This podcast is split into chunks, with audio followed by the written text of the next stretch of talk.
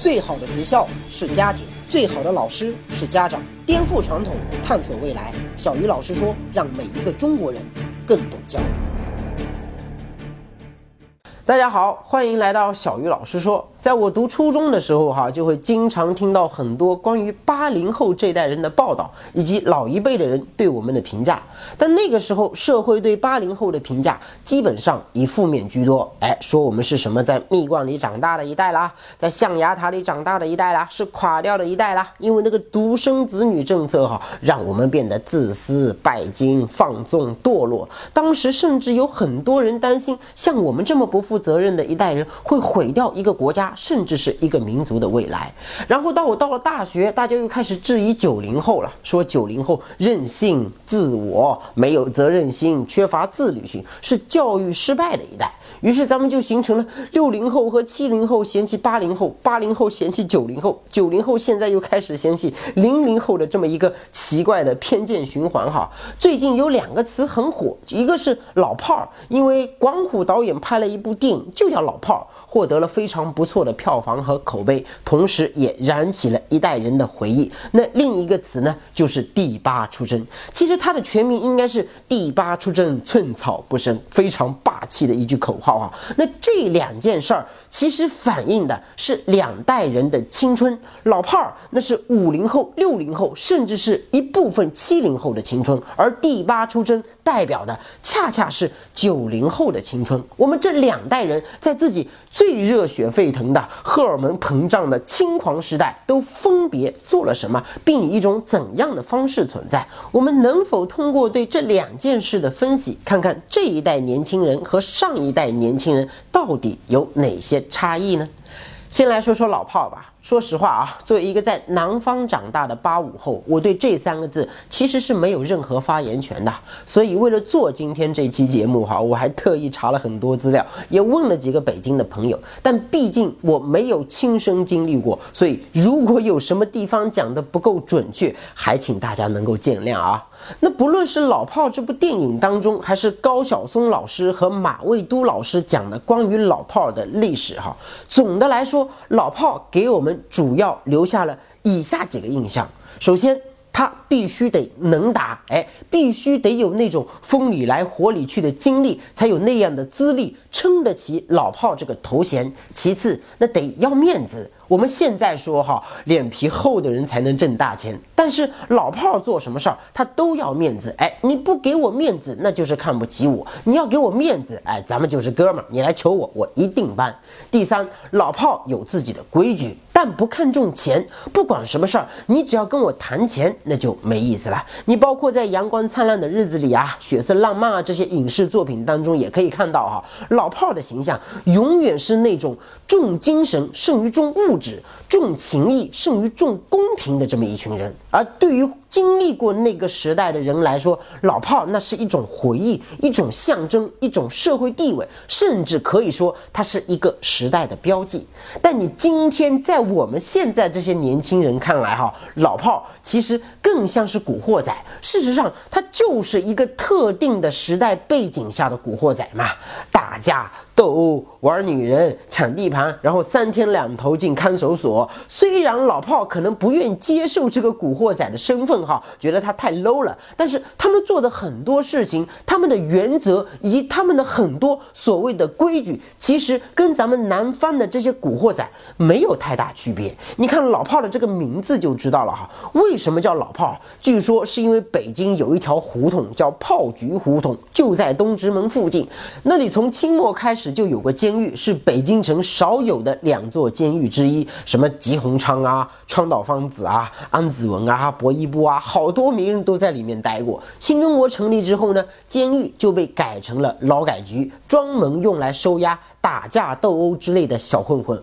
当时有很多小混混都以进劳改局为荣，哎，我经常进去，说明我能打呀。于是乎，老进炮局的狂言就慢慢简化成了老炮。说白了哈，老炮其实就是经常进派出所的这么一群人。哎，如果你仔细分析，就会发现哈，在老炮那个时代的年轻人啊，他们的很多想法其实跟我们今天的年轻人那是一样的，就是喜欢以干坏事儿为荣。你比如说哈，我一个朋友买了辆豪车，他总喜欢跟我们去炫耀他一个月收到了多少张罚单，在高速上超速超了多少个百分比。然后一聊到女人，他不会去强调自己多么专一，而更喜欢去强调自己睡了多少个美女，换了多少个女朋友，去哪个地方又嫖了一个多么多么漂亮的小妹妹。就连谈到赌博的时候哈，他都喜欢吹嘘自己赌的有多大，输的有多惨。你看啊，连赌博输钱他都觉得是光荣的。其实不管是过去还是现在还是未来，在年轻人当中，永远有那么一部分人，他们以叛逆为荣，以干坏事儿为荣，以跟这个社会的主流价值观作对为荣。在我看来，哈，很多年轻人喜欢通过这种方式来吹牛皮，其实也是为了寻找一种存在感嘛。他其实也是为了获得别人和社会的认可。这跟学校里永远有学生喜欢抽烟、打架、斗殴，那是一个道理啊。所以，作为成年人，哈，我们不能说这种观念或者是行为它一定不对。但一个人如果需要靠吹嘘自己干的坏事儿来获得存在感，至少证明他。还不够自信，或者还不够成熟。不管老一代人的回忆当中，老炮儿是有多么的神圣，多么的崇高；不管电影把老炮儿这个人物拍的有多完美，我们都必须得承认哈，老炮儿这种文化确实会提高社会的犯罪率，也会滋生校园暴力的发生。也许哈，在很多五零后、六零后人的眼里，老炮儿是一个时代的符号，我们也尊重那个时代的一切，但这并不代表。这些东西比我们今天的孩子接触到的世界要先进。在过去的北京城里，曾经发生过无数真实的有关老炮儿们的各种传说，哈，其中就有一个号称是北京城历史上最牛叉。最传奇的一个老炮，这个家伙在当年的北京城那可是家喻户晓、人尽皆知，不仅迷倒了万千少女，还成了无数青少年的终极偶像。论人气哈，在地域上他可能不输给咱们今天的周杰伦。那为什么当时的孩子都这么的崇拜这个超级老炮儿呢？事情其实很简单。一九六六年五月，文革爆发，据说当时清华附中的一个校长在全校大会上做了一场关于文革的动员报告，但是下面的学生觉得，哎，校长做的这个报告好像有问题。他既没有强调这场运动的深远意义，也没有强调树立毛泽东思想的绝对权威。于是这几个学生呢，就主动站出来要反对校长，还偷偷的聚到一起，成立了一个专门跟学校进行斗争的组织，叫红卫兵。我估计这几个孩子做梦也想不到，哈，这个组织后来会风靡全国。从一九六七年下半年。开始，很多自称是高干子弟的老兵就开始和北京城里的一些平民出身的小混混发生大规模的冲突。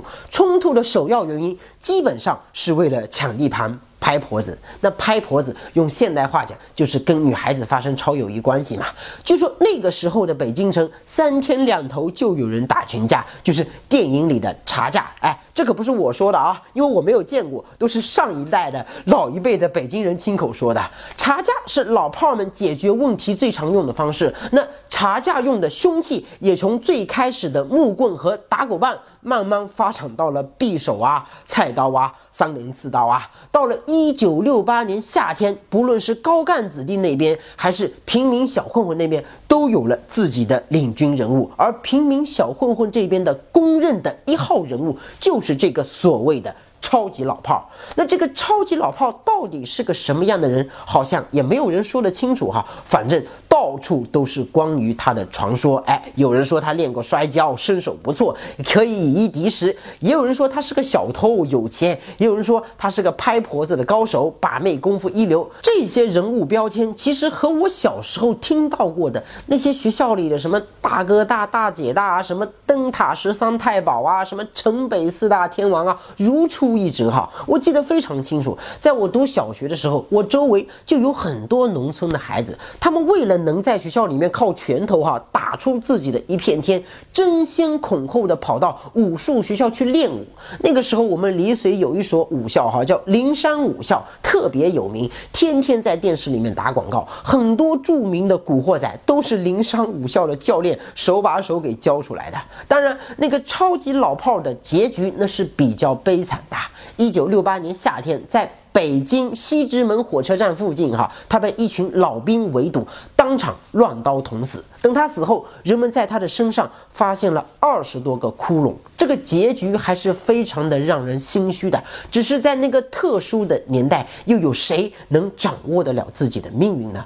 那除了这个超级老炮，在北京城里，其实还有很多关于老炮的各种传说。比如哈，一九九三年，著名摇滚女星罗某某在一个女伴的生日聚会上跟别人发生了冲突，对方用半截啤酒瓶刺穿了她的左眼。据说刺穿罗某左眼的，就是当时北京城里的一个有名的老炮马某，也是在上个世纪九十年代初啊，北京城南的一个著名的老炮徐某和另一个老炮刘某在贝斯特酒店火拼，结果双双被警察击毙。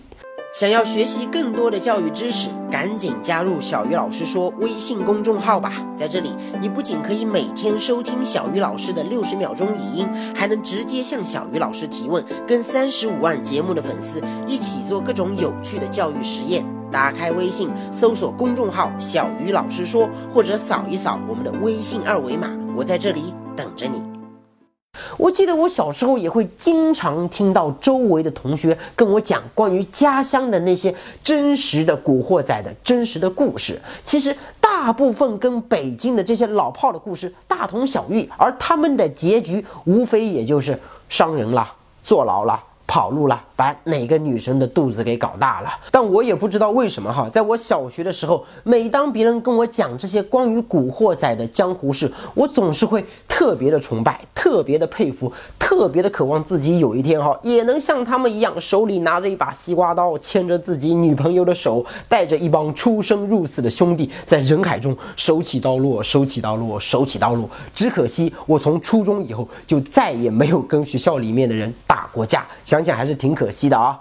在我看来，无论是社会上的老炮，还是校园里的古惑仔，产生这些现象的根源，其实都是人们内心的一种。自救情节，因为我觉得政府不靠谱，我觉得学校不靠谱，所以当我遇到了事情，我只能靠自己。老炮儿诞生于文革之后，整个社会基本上处于一种无序的状态，于是，一些强横有力的胡同少年奋身而起，哈，从对抗大院老兵的压迫开始，慢慢建立起了自己的处事原则和世界观。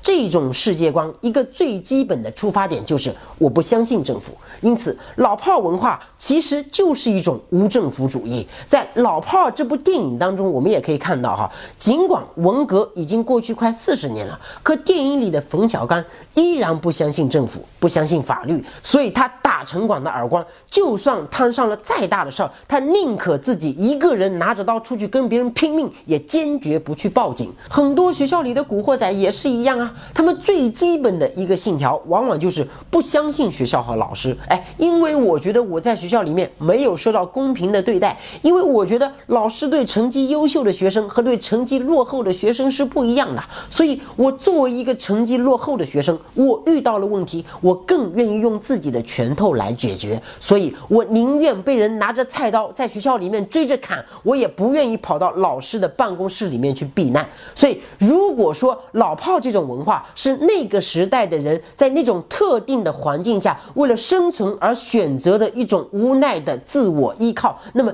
今天学校里的很多古惑仔文化，其实同样是学生在特定的环境下，为了得到周围同学的认可而选择的一种无奈的自我实现啊。第一种无奈。可能是源自于政府和法律的靠不住，而第二种无奈更多的是源自于学校和老师的靠不住。所以我看到很多人都在喊着要去杜绝校园暴力，哈，那我们在解决校园暴力问题的时候，到底有没有问过自己，我们对学生来说靠谱吗？公平吗？当学生遇到了问题的时候，我们真的能够理解他，并且帮他解决吗？如果连孩子心目中这种最基本的信任问题你都解决不了，那你又凭什么不让孩子靠自己的双手去解决呢？但是不管怎么样哈，我们必须得承认，老炮文化和古惑仔文化虽然承载了一代人的记忆，虽然蕴含着无数人的情怀，但是这种文化始终是一种相对落后的文化。在互联网时代，哈，它必将。逐渐被淘汰。这就好像当年那些梦想着靠练武打出一片天的人，好多从武术学校毕业之后都当了保安，而那些号称可以培养文武双全人才的武术学校，如今也慢慢的销声匿迹了。那告别了老炮儿的年代，如今的年轻人又靠什么来见证自己的江湖情节呢？我觉得最具代表性的一个例子哈，就是前不久刚刚发生的。第八出征事件，第八又叫李一八，号称百度人气最旺的贴吧之一，有超过两千万的用户哈，跟咱们台湾省的总人口差不多。那第八出征去哪儿呢？去脸书 Facebook 啊，就是那个生了女儿之后捐了四百五十亿美金的硅谷创业奇才扎克伯格创办的那个美国最大的社交网站。那第八的小伙伴为什么要组织这次浩浩荡荡的出征脸书的行动呢？主要是为了反对台独，消除两岸年轻人之间的隔阂，然后通过这次行动，让广大台湾同胞对大陆的文化和现状有更多的了解。二零一六年一月。月二十日晚上，曾经在国内击败过无数强敌，哈，碾压过无数对手的世界顶级吵架组织，号称所到之处寸草不生的第八吧友们如期出征。在我们很多成年人的眼里，哈，这可能是一群无聊的孩子在网上发起的一场无聊的闹剧。但是对于那些参加了第八出征活动的年轻人来说，他们远赴脸书，却是为了完成一个光荣而伟大的任务。他们肩负着。维护祖国统一的重要使命，正是这种使命感，让这群素不相识的人形成了空前的凝聚力，形成了空前统一的价值观。这一点尤其重要啊，因为在过去，我们的凝聚力和我们的价值观基本上都是靠国家和政府来统一号召的，然后广大老百姓只有响应的份。那是一种自上而下的凝聚力，是一种人工雕琢的价值观。而第八出征却是一次典型的王有自发行为，它是一种自下而上的凝聚力，是一种天然形成的统一价值观。你不要小看这一点进步哦。从社会学的角度来说，它其实是互联网时代发展到一定阶段，群体意识开始慢慢觉醒的一种直接表现。而第八出征的主要群体。就是九零后。从事件本身的性质来看，哈，第八出征和老炮的查架其实如出一辙啊，无非就是我看你不爽，大家约个时间，约个地点，一起出去跟对方大干一场。不同的是，老炮查架用刀，而第八的网友们查架用键盘。但是从查架的技术含量和组织难度上看，哈，这一次的第八出征几乎可以甩出老炮们几十条街。首先是规模，哈。在老炮时代，茶架一般几十人、几百人，那就不得了了。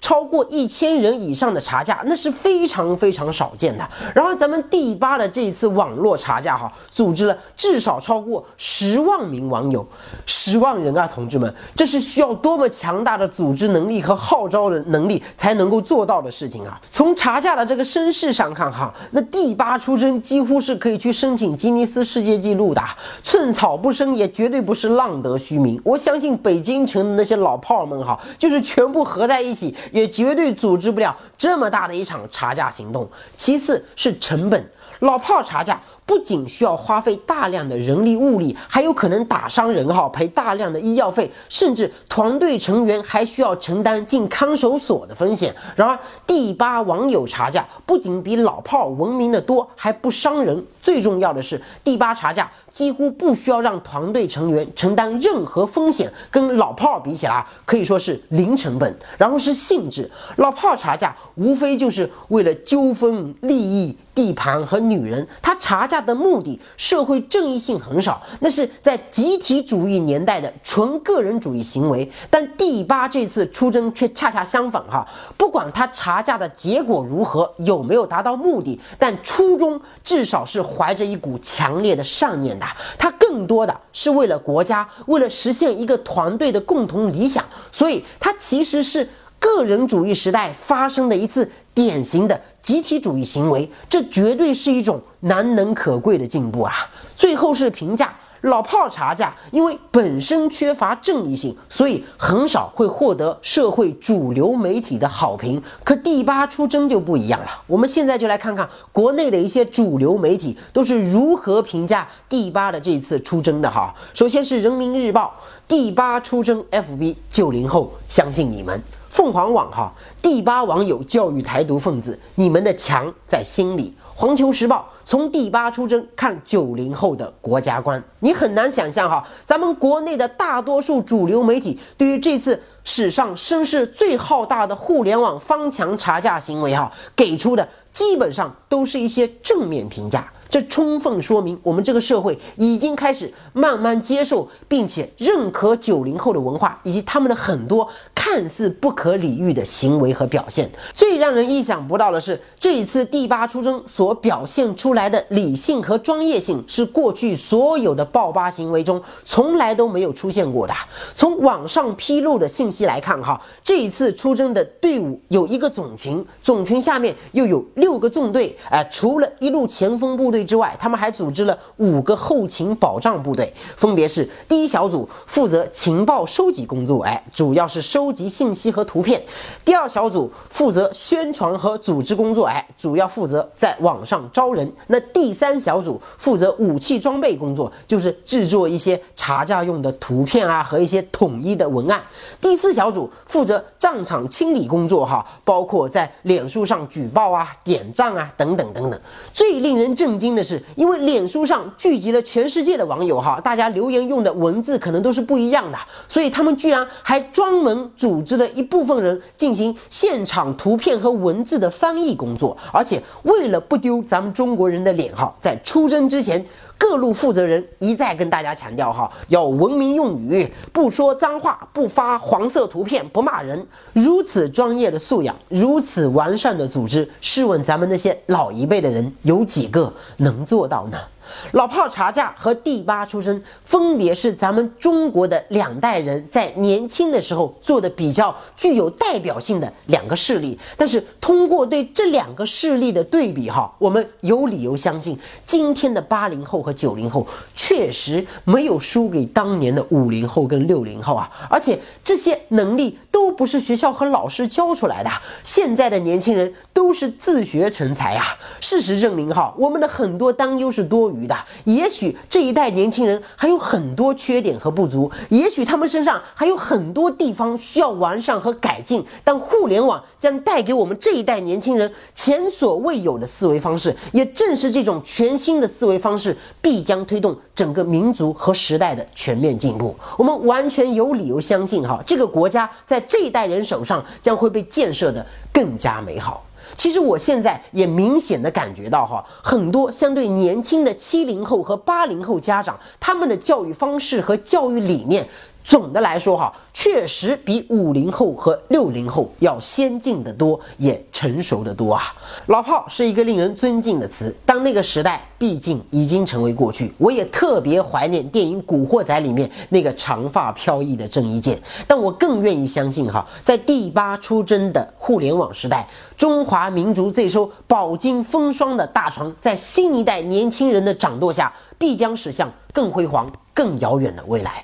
今天是我们小鱼老师说，在二零一六年春节前的最后一期节目哈。春节过后，我们节目组将远赴美国，不惜成本开始真正的教育大航海之旅。还希望大家能够继续关注。今天的节目咱们先聊到这里，祝大家新年快乐！春节过后，咱们不见不散。